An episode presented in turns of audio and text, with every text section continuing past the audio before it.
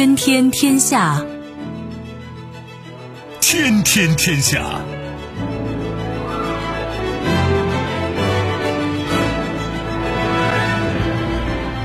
历史穿行者，新闻摆渡人。各位好，我是梦露。您正在选择收听的是《天天天下》，和我一起陪伴大家的还有本节目评论员重阳。世界纷繁复杂，新闻随时发生。今天的《天天天下》，您将听到意味深长。欧盟各国就天然气价格上限达成协议，每兆瓦时一百八十欧元。别无选择。德国 5G 网络设备仍然依赖华为，引人关注。普京时隔三年再赴明斯克会见卢卡申科，表示俄罗斯无意吞并白俄罗斯。无奈之举，俄量产型图 160M 战略轰炸机完成首飞。收听我们的节目，您可以使用收音机，也可以使用手机。欢迎使用计时客户端，也可以选择蜻蜓 FM、企鹅 FM 或者是今日头条，搜索“天天天下”，可以收听节目回放以及其他的相关内容。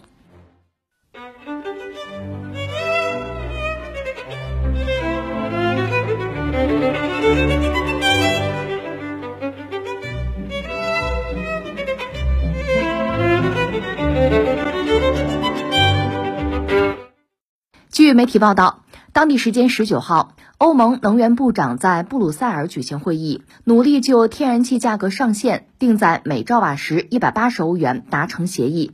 据报道，欧盟就天然气价格上限已经讨论了数月，召开了两次紧急会议，但是仍未达成一致。他们目前正在考虑欧盟轮值主席国捷克共和国提出的新妥协方案。依据新方案，这项天然气价格限价机制的触发条件是，作为欧洲天然气基准价格的荷兰所有权转让中心，天然气期货价格连续三天超过每兆瓦时一百八十欧元。这个新闻非常有戏剧性，而且确实需要我们动动脑子了啊！因为之前那欧洲国家嘛对于俄油已经限价了啊，六十美元啊已经限了，但是现在这次限的是天然气。也给了一个天花板，就是最高的价格也有一限价哈。那你说还是针对俄罗斯的吗？我觉得这最关键的问题就是，你限价是图什么？你针对谁？那我们要说什么呢？一方面，其实对欧盟来说吧，天然气和油相形之下，天然气恐怕更重要。天然气和石油吧，都是化石燃料，这没得说，是吧？大家都需要，但实际上它们的重要性不一样，它们市场的规则也不一样。你比如说，呃，欧盟限俄油吧，呃，从某种意义上讲，它还比较现实。为什么呢？就是整个西方，它掌控着，比如海运啊，因为油嘛，呃，海运哈，有油轮哈，另外还包括这个保险，就是涉及到这个呃油啊运输商业保险，这个西方实际上把控着全球比较大的份额。我看不同的数据了，有的时候甚至到百分之九十。那就是说，如果有公司运俄油，呃，不以这个六十美元，要高于六十美元哈。如果是这样的话，那么西方可以制裁，我们不提供保险，另外没有相应的海运公司，让你想高价卖俄油的公司就难以为继了吗？所以这个还嗯局部是现实的，但天然气是另一种玩法，另一个规矩。一个我们曾经讲过，就是欧洲啊、欧盟啊，在能源问题上其实比较激进，所以今天他们面对能源危机啊，除了俄乌战争以外哈，其实二十年前很多伏笔就已经埋下了，就是他们对天然气是非常依赖的。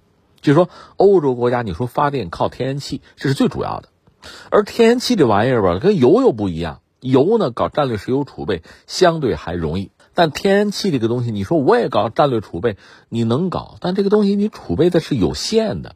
你如果是气儿的话，气体的话，那你当然需要很大的容器啊，需要容积。那你说我要是液化的吗？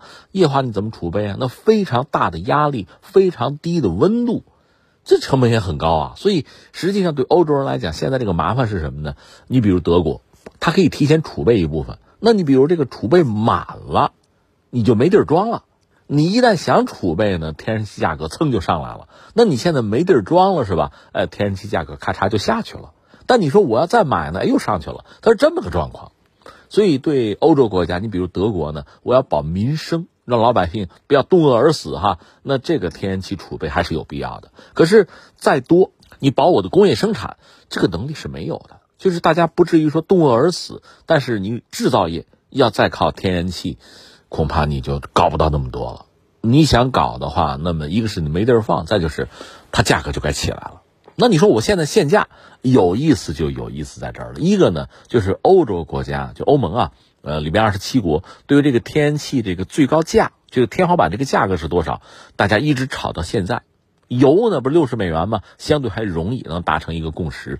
气儿到现在刚达成一个共识。你说现在定这个价是高是低呢？这就没法说了。不同的国家感受是不一样的。最终大家只好找这个最大公约数吧，是吧？达成了。但这里边最有意思的，我下面要说啊，最有意思的是什么？因为欧洲对俄罗斯这个天然气的依赖程度现在到底是多少？理论上将来是完全要脱钩的，我不用啊，我戒了啊，现在没有戒掉。现在呢，据说我看那个数据说是百分之九，不多。就是现在欧盟对俄罗斯天然气的依赖程度并不高，而且现在你看北溪不是管线给炸掉了吗？俄罗斯就是想把天然气送到欧洲去，现在只有两条线。一条线是过土耳其的，一条是过乌克兰的，就这么一个状况。那你现在对俄罗斯天然气并不那么依赖的情况下，你搞这个最高限价，你图什么呀？哎，有意思就有意思在这儿了。那我们只能得出一个，就是按逻辑推吧，只能得出一个结论：它针对的不是俄罗斯，那是谁呀？那 只有两家呗，一个是美国，一个是中东，对吧？那我们只能这么理解，呃，如果说你你有什么依据没有啊？前一阵你记得像马克龙什么的一些欧洲国家骂美国嘛？你考虑一下兄弟情谊啊，对吧？你让我们不用俄罗斯天然气，你美国疯狂的向我卖高价天然气，涨了四倍，是吧？你那 LNG 一传过来就挣一个亿美元啊，这我们怎么办呀？对吧？你这这太黑了吧？对欧洲的这个盟友，你给点面子啊，讲讲兄弟情谊啊，讲讲友情好不好？这是马克龙在骂美国。那就说美国人现在卖高价的天然气赚了个盆满钵满，另外就是中东，当然中东是这么个状况哈，呃，你比如德国舒尔茨曾经专门跑到中东去，就要求你们能不能增产，增产天然气我买。但是中东，你比如卡塔尔什么的，他们要一个基本的条件，就是说，那咱们签长期大单。你看人家中国一签二十多年，二十七年，对吧？这是一个买家的诚意。那你有这个诚意，我就敢投入基础设施建设，对吧？我扩大产能，因为我知道将来你会持续的要，我就敢扩大产能，敢投入。但欧洲人不答应，欧洲人就是想现在呢尽快渡过难关，短期。那作为中东的这个产气儿国呢，那心里当然就没谱了，对吧？啊，你现在需要我，我就想办法给你扩大产能，那我就投入呗，搞基础设施建设。然后你渡过难关，你不要了，那我扩大的产能。我给谁啊？那我产能越大，我产量越高，那最后价钱越低呗。那那我最后我损失我找谁要去啊？对吧？你你给我报吗？欧洲人不松口，所以他们和中东的关系搞得就不愉快。你看，美国主要是和沙特那儿较劲啊，呃，欧盟和谁呢？和卡塔尔。这不卡塔尔世界杯前所未有，一些西方国家攻击卡塔尔吗？真是因为什么人权问题吗？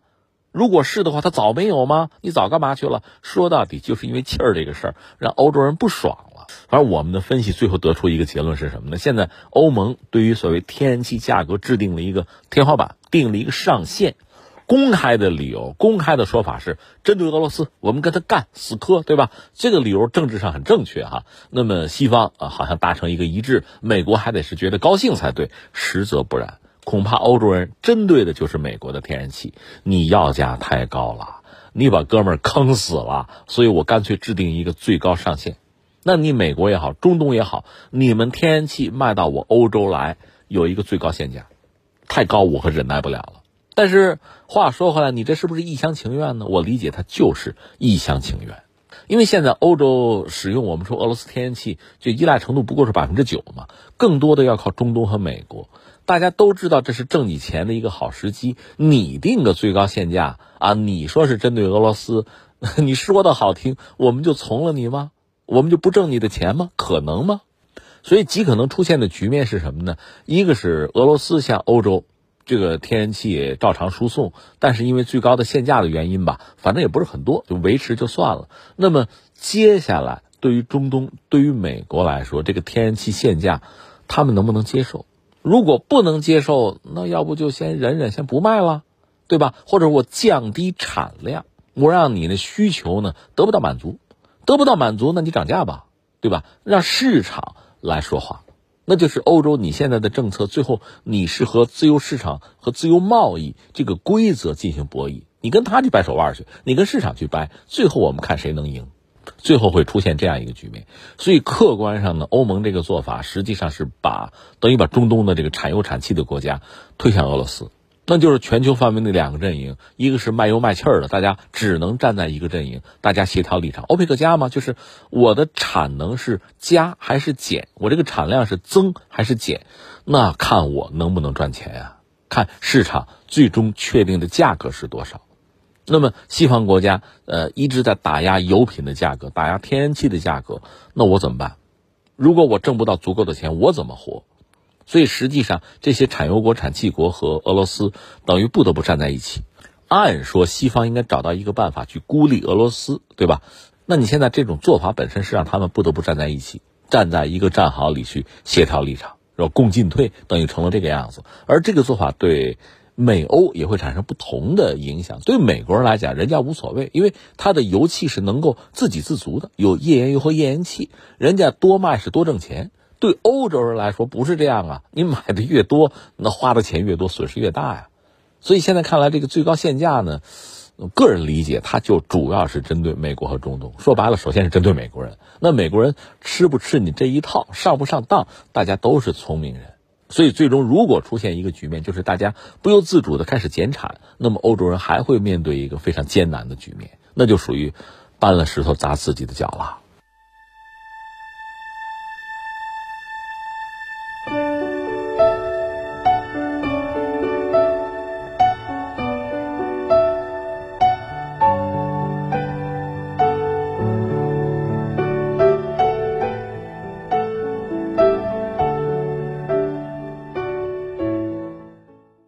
尽管德国政府一直炒作华为设备存在所谓的安全风险，甚至通过立法在 5G 网络建设上打压华为，但是，一份最新报告显示，德国在 5G 网络设备上对华为的依赖更胜从前。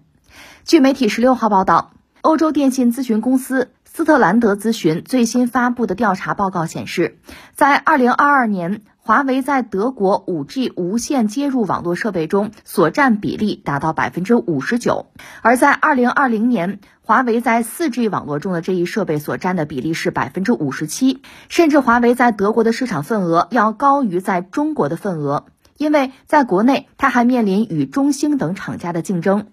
报告指出，不止德国，整个欧洲在 5G 无线接入网络设备上都依赖中国。据咨询网站发布的新闻稿，在二零二二年，欧洲三十一个国家中有八个国家是超过百分之五十的五 G 无线接入网络设备来自于中国厂商，其中有一个国家百分之百的五 G 无线接入网络设备来自中国厂商。这个消息太有戏剧性了，甚至让人看的听的都能笑出声来。就是在德国国内，德国市场对华为，你到底是什么态度？从德国官方政府这个态度对华为挑剔啊、警惕，对吧？排斥啊，甚至有限制，这个我们都知道。但是德国的市场对华为，那就是欢迎和依赖了。这到什么程度？就是将近六成嘛，就是华为在德国市场的占有率接近六成，这个居然比在中国国内。都要高，因为大家知道中国国内市场，华为是有竞争对手的，比如中兴，对吧？所以华为在中国国内的市场占有率，在五 G 这个领域，居然都不如在德国的那个占有率高，这不是个笑话吗？这就应了那个网络上那句话了，说身体很诚实吧？你说言和行哪一个更重要？那说话次要，看看他具体怎么做、怎么选的嘛。而且不止德国，这说起来，我们甚至可以这样讲，就是欧洲国家呀。咱们可以大约划分成俩阵营吧，一个阵营就是打死不用。你比如波罗的海三国对这个华为的设备、五 G 设备，我不用，我就不用啊，我听美国人的话，我乖啊，这这是一类啊。但是还有一些国家，尤其是相对比较发达的，就是经济比较发达的国家，德国、什么意大利、西班牙、葡萄牙，甚至波兰。波兰是东欧国家，但它块头相对比较大吧。就这些国家对华为的，就是五 G 设备都有相当的使用、相当的依赖，就出现这么个局面。那么新闻放在这儿呢，作为一个就是围观群众嘛，拿我来说，最关注几个问题。第一个，那你们这么依赖华为是吧？德国对华为的依赖超过中国市场对华为的依赖，那当然我要关注一下。哎呦，那你不会泄密吧？您这国家安全还有谱吗？靠得住吗？对吧？截止目前，我们居然也没有看到任何就是华为啊有什么后门啊，什么窃取这些国家的什么机密啊，这些丑闻还真没有。按说哈，某些西方反华势力对中国的这个态度都能无中生有啊，但是居然到现在我们没有看到什么消息，哎呦，华为偷到这些国家的什么机密了啊？中国通过华为的设备偷到了这些欧洲国家的什么机密了？没有，没有泄密，没有丑闻。但是我们知道，像棱镜门那样的丑闻，那早就发酵了，就是美国对自己的西方盟友的这种偷窥。这是既成事实啊，早就有通过各种方式、各种渠道，而居然华为，中国人通过华为就没有传出这样的丑闻，这不极有戏剧性吗？极打脸吗？这是一个。第二个呢，就是既然很多欧洲国家呃自认是美国的盟友，对美国是唯命是从，那美国不希望你们用华为。我个人以为呢，你比如德国说使用华为的依赖程度接近百分之六十，是吧？这也不是说他多么热爱华为，多么喜欢中国人，恐怕有一个关键的问题是你找不到替代者。如果美国能够拿出和华为同等质量吧，呃，或者说呃质量稍差一点，但是价位相仿哈，能够拿出这样的产品作为替代的话，相信很多欧洲国家肯定会弃华为如敝履，选择美国产品，有吗？那现在我们看到的 没有，恐怕是没有。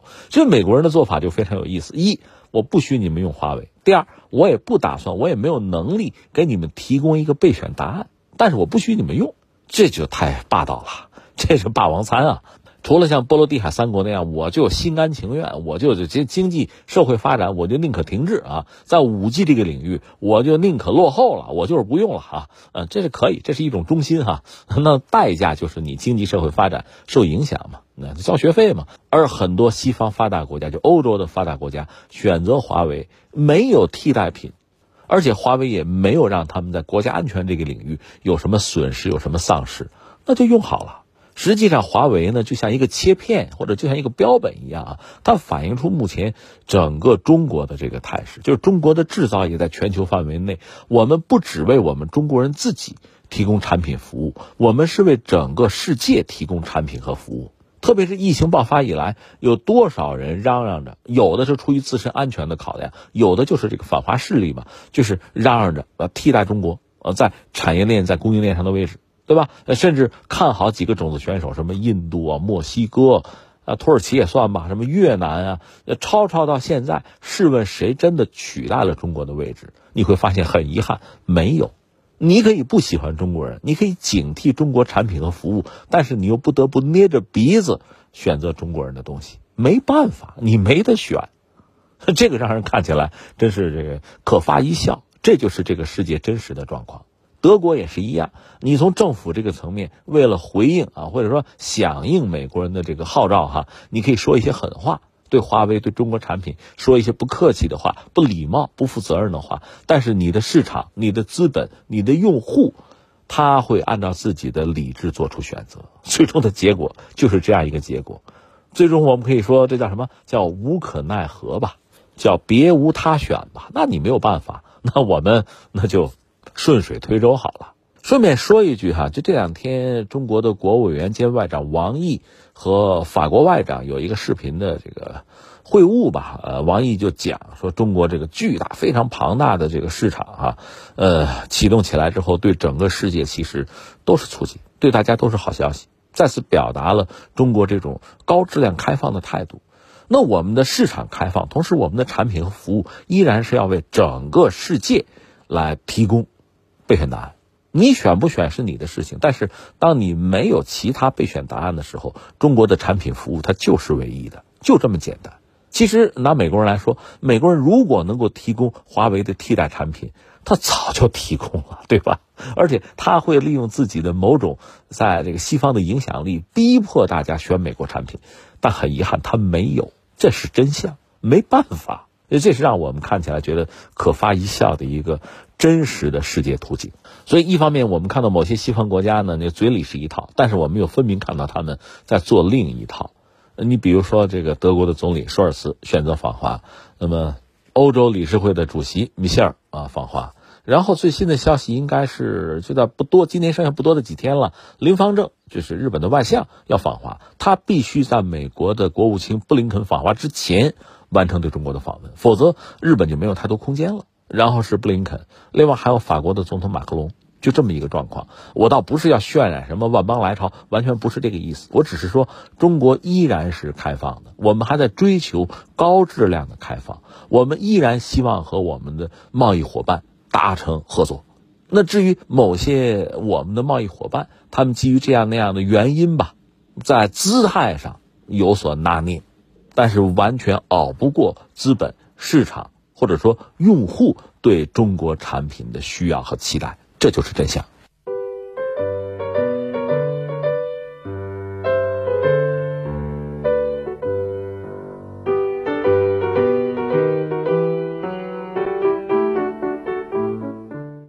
当地时间十二月十九号，俄罗斯总统普京时隔三年再次访问白俄罗斯首都明斯克。在当天同白俄罗斯总统卢卡申科举行的联合记者会上，他表示，俄罗斯无意吞并白俄罗斯。普京说，俄白正在密切合作，以减轻西方对两国制裁的影响，并且表示两国是最亲密的盟友和战略伙伴。普京证实，俄罗斯目前正在白俄罗斯境内举行军事演习，两国也会在军事领域密切合作，包括联合研制武器装备等。针对有关白俄罗斯可能在对俄合作中丧失主权的质疑，卢卡申科此前就进行了反驳。他在十九号的记者会上则表示，两国通过共同努力克服了制裁所带来的负面影响。他强调，对于白俄罗斯而言，俄罗斯可以没有我们，但我们不能没有俄罗斯。作为俄罗斯的领导人，普京啊，他的一举一动啊，一言一行啊，都引起大家广泛的关注。尤其是俄乌战争爆发之后吧，那么普京。他的行踪当然大家要关注啊，他的一些表述，他的一些行动，大家要认真的分析。这不是，这是去白俄罗斯出访白俄罗斯到明斯克，大家就一直在关注。这里面也是几家欢乐几家愁啊。说到明斯克，这大家感慨一下吧，就是前一阵儿。呃，德国的前总理默克尔接受德国媒体访谈的时候爆了个猛料嘛，说就我们实际上算计普京了，算计俄罗斯了。就说到那个明斯克协议，大家知道，二零一四年是克里米亚危机，然后顿巴斯那个危机，对吧？然后呢，呃，主要是欧洲两个大国，德国、法国拉着俄罗斯还有乌克兰嘛，呃，签了这个明斯克协议，二零一五年签的嘛。实际上，默克尔说这是缓兵之计。啊，骗俄罗斯的，因为这个事儿呢，就是逼着俄罗斯，或者忽悠俄罗斯，欺骗俄罗斯签了明斯克协议之后呢，那么乌克兰就获得了到现在七八年的时间啊，就可以整军再战啊，准备打仗啊。因为二零一四年，当时大家一看，乌克兰和俄罗斯就军力上完全不是一个数量级，根本打不过，打你也白打，索性先不要打，先签一个明斯克协议，对吧？呃，让俄罗斯也罢手。然后乌克兰这边呢，西方就帮他啊整军备战，有个七八年时间。这次再动手，俄罗斯就发现乌克兰今天这个军力哈，作战的能力也好，武器装备也好啊，和当年呢就今非昔比了。这是默克尔的这个表述啊，明斯克协议嘛，对吧？所以现在你要说普京故地重游，到明斯克转一圈，恐怕心里边也是百感交集吧，五味杂陈吧，可能是这样，我们就猜啊。当然，这次大家关注关注的事情就很多。因为二零二二年这就过去了，那俄乌战争还要打下去吗？二零二三年接着打，打到什么时候是个头啊？普京公开的表述就是说，他这特别军事行动哈，可能要持续一段时间，那可能是持久战，对吧？可能我们会打下去，那就向西方传达这么一个信息，就是我不怕，我可以继续打，打成持久战，我挺得住，我熬得住，看你们行不行。这至少给对方也是示了个威，表达了我们的实力，对吧？表达这么一个态度，这个本身对白俄罗斯也是一个信息的传递。因为俄罗斯和白俄罗斯呢是有一个所谓一体化的进程，白俄罗斯堪称是俄罗斯离得最近的一个国家，不管是地理上还是心理上，对吧？因为一体化嘛，所以在这个状况下，呃，算是最主要的一个盟友了。虽然说截止目前，白俄罗斯并没有真正的出兵。在俄乌战争之中呢，他总的来说态度肯定是倒向俄罗斯，但是也没有对乌克兰有真正的攻击。这算他可能是一个底线，一个红线吧。而这次呢，呃，普京出访白俄罗斯，有几句话已经摆在这儿：我们不想吞并白俄罗斯，我们不想吞并任何人，对吧？普京有这个表述，应该说这个话是至关重要的啊。因为昨天我们还在讲，就在这个当口，作为国家领导人呢，你的很多话、很多表述呢，让不同的人会产生不同的想法。比如昨天我们就讲嘛，普京从他的那个理解哈，他对历史的这个看法，他认为乌克兰就不应该是一个独立的国家嘛，那就是俄罗斯一部分嘛。从俄罗斯历史上讲，他这个表述也不是没有道理。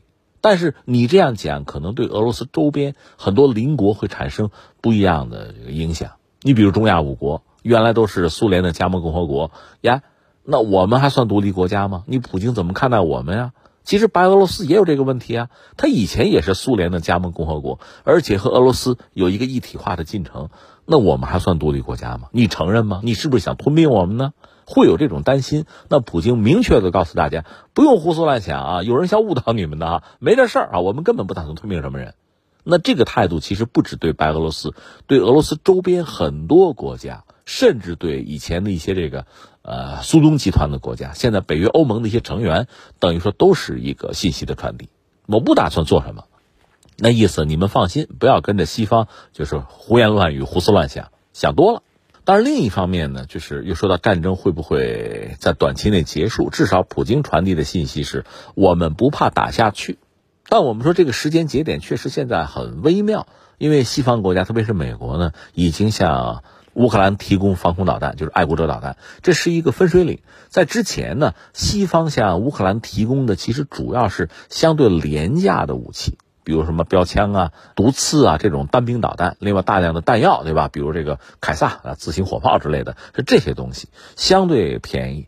另外，更多的是什么呢？是把中东欧国家原有的手里边库存的那些苏制武器划拉划拉，做做升级啊、改装啊，提供给乌克兰。总的来说，花费不是很多。到现在，美国向乌克兰提供的军援不会到二百亿吧？一百说一百九十亿吧，就这么一个状况。就说这钱还掏得起。但是像爱国者这样的导弹到这儿，那欧洲也有自己的防空导弹啊。其实乌克兰也有，但是乌克兰有的都是苏制的，是在俄罗斯生产的，基本上打光了。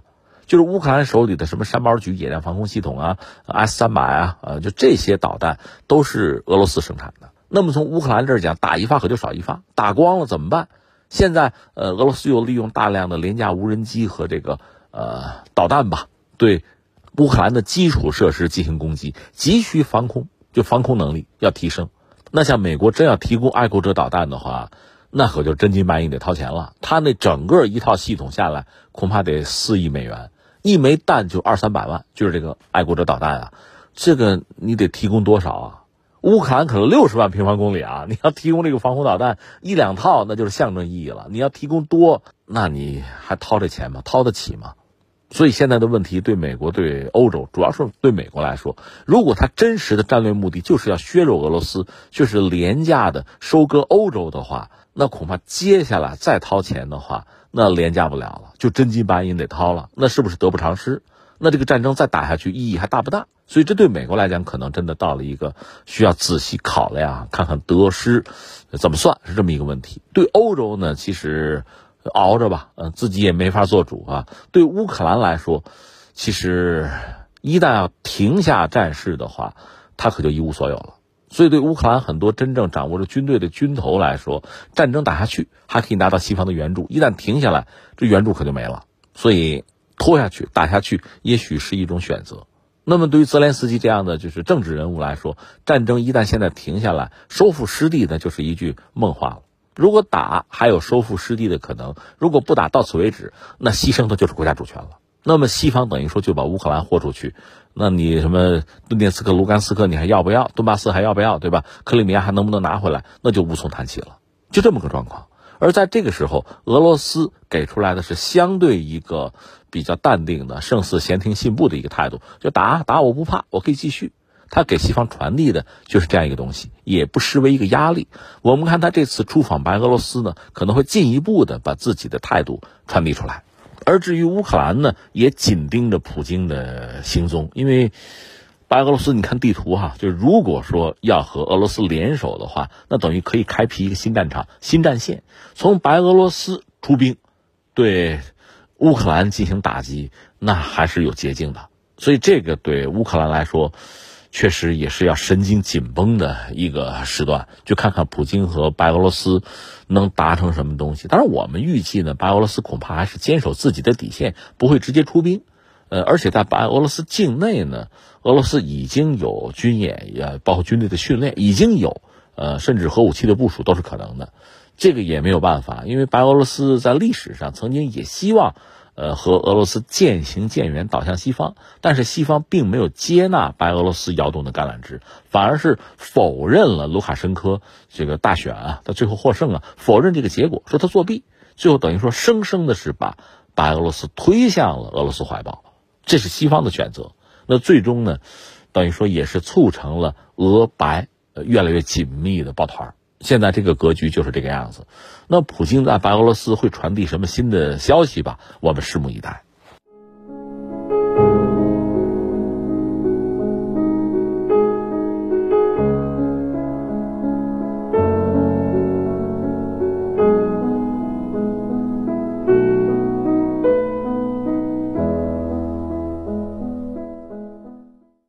十二月十九号，俄罗斯联合航空制造集团新闻处发布视频，宣布量产型图幺六零 M 轰炸机已经在十二月完成首飞。通告中提到，飞行员在空中测试了该机的机动性能，包括其飞行稳定性和可控性，同时也检查了发动机、机载电子设备以及机上各项系统的性能。塔斯社在报道中提到。苏制图幺六零轰炸机研制初期曾作为对美国 B 一轰炸机的回应。二零一五年四月，俄国防部长绍伊古下令，需要从零开始恢复图幺六零轰炸机的生产，而且与俄军现役的轰炸机相比，新生产的飞机必须进行深度现代化改造。塔斯社将这个计划称为“事实上研制一架新飞机”，因为在更新生产设计的背后。还有俄军创建全新一代航空打击系统的相关设想。这个事儿啊，就是俄罗斯的叫图幺六零 M 战略轰炸机是量产型首飞啊，这应该说是件大事儿啊。对俄罗斯来说，一方面我们得感慨，它这叫走回头路啊；另一方面也没有办法，别无他途啊，没有别的选择。呃，另外呢，这个事儿也让我们看到，就是全球范围内啊，大国竞逐在航空科技领域。其实你死我活呀，非常残酷，只能进不能退，这是俄罗斯现在这个状况，呃，所以很值得聊一聊。那我们一样一样来说啊，其实就是俄罗斯人呢放新闻啊，有时候你看来看去会看晕。你比如说涉及到这个图幺六零 M 这个首飞哈，好像二零二零年就首飞过，二零二一年也首飞过，怎么现在又首飞哈？首飞嘛，第一次嘛，你注意其实是不一样的。呃，我先介绍介绍这个飞机，你就明白了。这个飞机实际上是就苏联时代最后一款战略轰炸机，它对标的是美国的 B 一，呃，是一种可变后掠翼的一个战略轰炸机哈。这个在全球范围内，目前俄罗斯这款图幺六零呢，也依然是最大的，而且速度非常快，两倍以上的音速能飞啊。当然，它飞两倍音速的时候，航程就很受限制，它耗油耗的厉害，但它确实尺寸相当之大。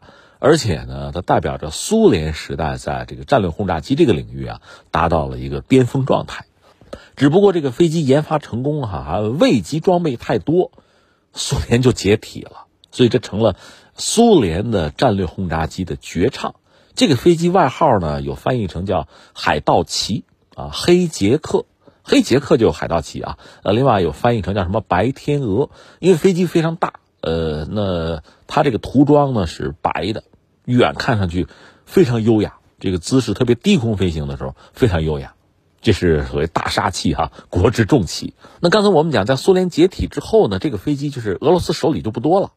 另外呢，乌克兰手里有点分了点呃，乌克兰自己呢就是把一部分飞机给到俄罗斯，用它拿来换天然气，另外自己毁掉了一部分。所以现在呢，就是俄罗斯手头呢有点有点现在能飞的。我看到不同的数据吧，就十几架总还是有的能飞的啊。但是对俄罗斯来说，现在想办法要恢复自己啊昔日荣光。那么在战略轰炸机这个领域呢，这个图幺六零已经是他手头掌握的哈最先进的，所以他要想办法把它叫量产，就是能够在批量生产。那你说二零二零年不就首飞吗？那是这么玩的啊，因为这个飞机是在喀山。就是喀山的工厂在那儿生产，所以呢，在二零二零年的时候，俄罗斯空天军就跟喀山工厂就说：“你把你手头啊那个就苏联时代遗留下来的那些散件就零部件你攒在一块，能不能给我拼出几架飞机来？”那你说能吗？能拼出来过，就等于说苏联时代遗留的那些零部件就往一块拼啊，拼在一起，看能不能拼出几架了。反正二零二零年首飞的就是拼装出来的这个东西，就等于说是用苏联时代的老零件、老技术对付出来的东西。那现在这次就二零二二年年底了，这次量产型的首飞呢，按俄罗斯自己的说法，那就是说重开生产线，那么发动机我也换新的了。另外呢，据这个飞机大量的航电是用的新产品。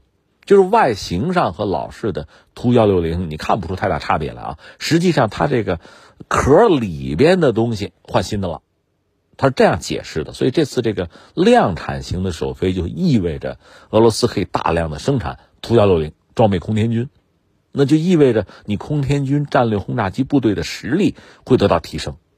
量产嘛，只要你砸钱就能产，就能够大批量生产。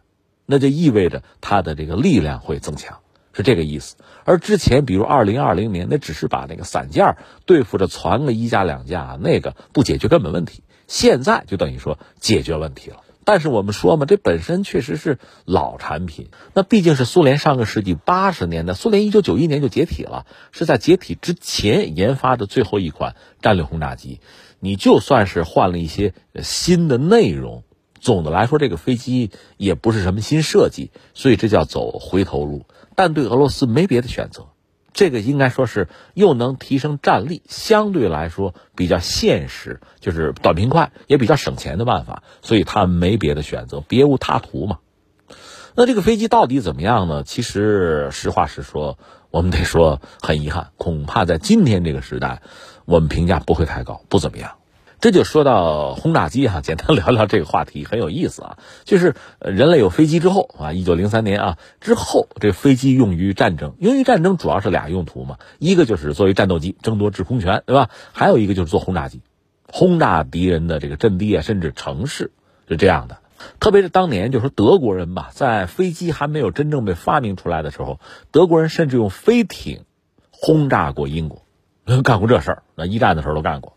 这就是所谓战略轰炸啊，然后呢，作为这个轰炸机的设计者，人们就曾经有很多，你现在想其实也很夸张，也不切实际的想法，就是说我轰炸机如果飞得比战斗机还快，那你不就拦不住我了吗？就追求速度，从那个时候到现在。追求高空高速是很多这个轰炸机设计者的想法，但你仔细想，这个东西很扯，因为你轰炸机装了一肚子炸弹呢，你怎么可能比战斗机飞得快，对吧？所以这是一厢情愿。但是呢，这不妨碍很多人在这方面做努力，包括这个二战结束以后吧，就是新一代的战略轰炸机，美国、苏联都曾经考虑过高空高速，在高空用非常高的速度啊，两三倍音速，我去轰炸对方，都这么想过，而且呢，实践过。可是实际上这个做法呢不切实际，因为对方的这个战斗机啊、拦截机啊、什么地空导弹啊，那都可以拦截你的。你速度再高，你装一肚子炸弹，你能有多快，对吧？可以拦截的。所以最后呢，这个高空高速的想法，大家就都又放弃了。我们就说美国人啊，美国人又开始有一个新想法，就是咱们能不能低空啊，高速突防，超低空？那美国人搞出来这个 B 一轰炸机，曾经这么考虑，那苏联就跟嘛。苏联的图幺六零呢，其实就是美国 B 一的一个，其实你外形很类似，而且是对标嘛，呃，比 B 一要大一圈是这么个东西。但是美国人在上个世纪八十年代又改主意了，就是搞隐身轰炸机，就是 B 二。我们知道后来是 B 二啊，所以到这个时候呢，在八十年代的时候，B 一这个想法也过时了。你说过时还生产，没办法。当时美国总统是里根，就是美苏冷战啊，在高潮的时候，这个美国的军工复合体。就要求美国政府，那 B 一都研发出来了，你你买点吧，买点吧，这投入很大，研发出来你不买，这我们就亏了。甚至还有一个传言说，呃，里根本身都受到过威胁，就让他上敞篷车啊，这是一个梗。就是上个世纪大家知道，就六十年代很著名的那个美国总统小约翰肯尼迪，不是上敞篷车让人家一枪爆头了吗？那意思就是说你得罪了军工复合体，没你好果子吃。所以在这个背景之下呢，呃，美国军方包括这个美国政府就里根政府说，要不就造点儿，，B 一轰炸机明明知道它过时了，那咱也要点吧，要点吧，要不然 得罪人对吧？所以当时 B 一这个轰炸机呢，美国空军就装备了一部分，而且当时对这个飞机指标要求不是很高，因为就是个过渡机型嘛，要求不高嘛。其实按照 B 一的设计，真要是低空突防啊，在这个低空、超低空，因为这个地方呢，就空气密度是比较大的，你很高的速度贴着地皮飞的话，飞机的这个强度是要很高的。但是美国空军对这个强度要求就不高。拉倒，我就没指望你怎么样，反正买点就买点，是这个意思。而且今天 B 一呢，实际上还在美国空军服役，只不过军方已经下决心把它退役了，就不要了。就将来美国空军靠什么呢？一个是 B 五二，一个是最新的那个 B 二幺，靠这两款飞机打天下，这是美国人的想法啊。而苏联跟着美国跑嘛，就对标美国的 B 一，搞出来图幺六零这个飞机呢，超音速两倍。而且呢，就是当时苏联人也是脑洞大开，还曾经想过什么呀？这款飞机装一肚子空对空导弹，就在欧洲上空就飞，所有欧洲的这个航线我都可以打断。因为欧洲整个版图面积没多大嘛，就苏联曾经想过这个。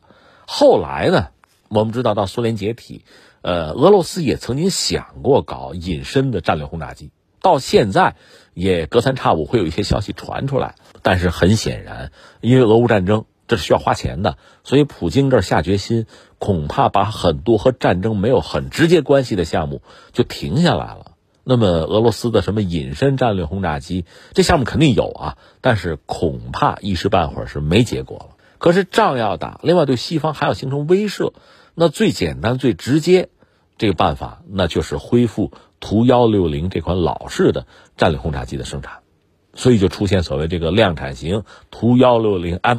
啊，首飞，这是短平快的项目，是走回头路，但是也没有办法，没有更好的选择，所以我们就说呢，你看，在就是大国竞逐啊，特别是在这个军工啊、航空科技，在这个领域竞逐呢，其实是非常残酷的，需要大量的投入，而且路一旦走错了，那就劳神费力，而且就给对方可乘之机。所以在这个时候，这个竞争啊，每一步都要战战兢兢，都是步步为营啊，最好对方走错路。最好自己别走错路，大家都在算计这个东西。那美国人，你看他这个路径是比较清晰的，认准了我就要搞隐身的。那最新的那个 B 二幺嘛，它是隐身的战略轰炸机，它通过这种方式可以深入对方的国境线，要进入对方的纵深，然后对对方实施打击。他之前的那个 B 二轰炸机曾经考虑什么呢？就是在苏联广袤的国土上空，通过隐身的方式，哈，我可以飞几个小时。能够攻击在苏联境内，甚至是地面上的那个弹道导弹的发射车，就到这个地步，我能做到这个，我才能赢得战争的胜利。这是美国的玩法。那么苏联呢？其实说起来，隐身飞机的概念最早是苏联科学家想出来的，但是最终呢，在隐身飞机这个领域，苏联实际上是落后了，一直到解体也没有真正的就是赶上美国。那俄罗斯也一直有这个宏图大志吧，但是显然，离追上美国还有非常漫长，甚至越来越漫长的这个距离。因为战争消耗大量的人力物力，你投入到航空科技哈，什么隐身轰炸机的研发，这个钱是越来越有限，恐怕就不得不搁置下来。那么对俄罗斯现在，他能做的肯定是最现实的选择。那这个选择就是图幺六零啊，他做出来，那你说对？乌克兰包括对西方、对美国有没有威慑呢？威慑还是有的。除了飞机以外，最关键的，你机载的这个武器很重要，尤其是你能不能搭载那种远射程的、防区外发射的，甚至隐身的空对地的武器。就是图幺六零那个飞机本身谈不上多先进了，甚至已经是落后的了。但如果你能够搭载先进的机载的对地攻击武器，那也还好，也是对对方的一个威慑。那就看俄罗斯在这个领域能不能搞出什么像样的东西来。就是，呃，他以前有所谓什么匕首啊、什么锆石啊，呃，这类的高超音速武器哈，能够和图幺六零形成新的搭配，那么对西方形成某种震慑还是可能的。所以就谁也不傻，俄罗斯是目前找到了最现实的途径，尽快的希望形成这个所谓战略空军啊对对方的威慑能力，他是这样考虑问题的。好，以上就是今天天天天下的全部内容，我是梦露，感谢收听，明天再见。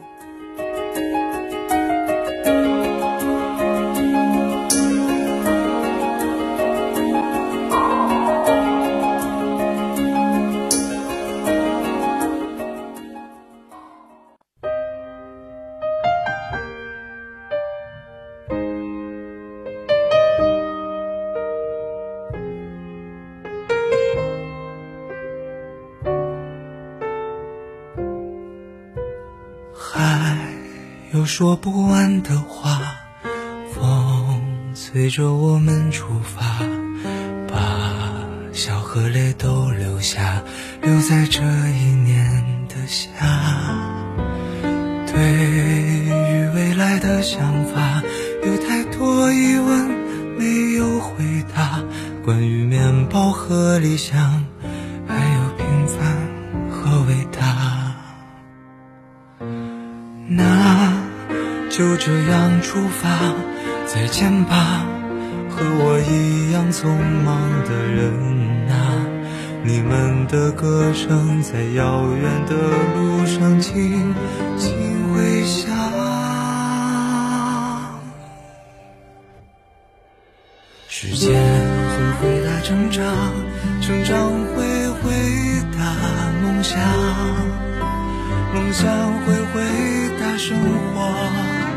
生活回答你我的模样，海洋会回答江湖，江湖会回答河流，河流会回答浪潮，一起跃入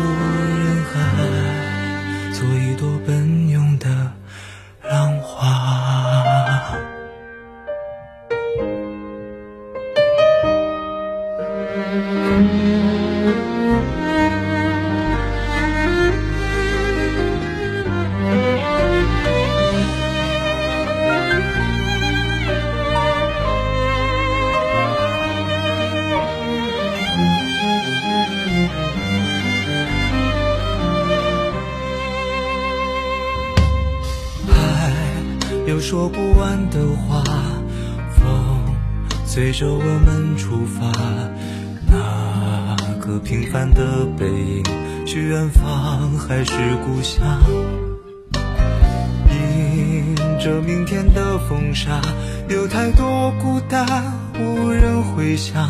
你是否和我一样，带着倔强不投降？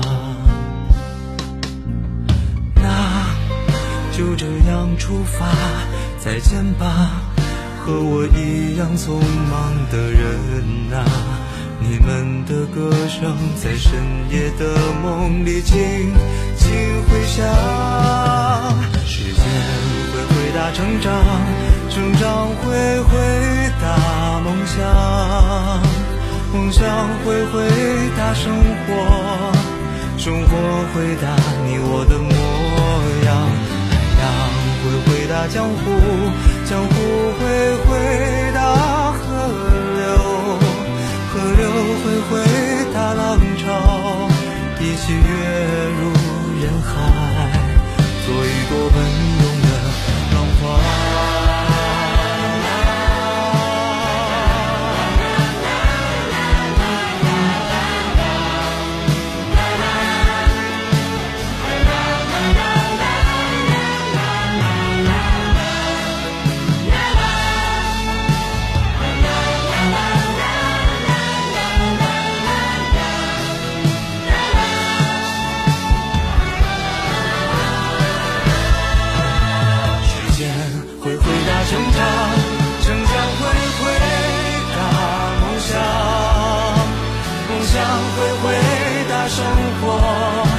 生活会看你我的模样，太阳会回到江湖。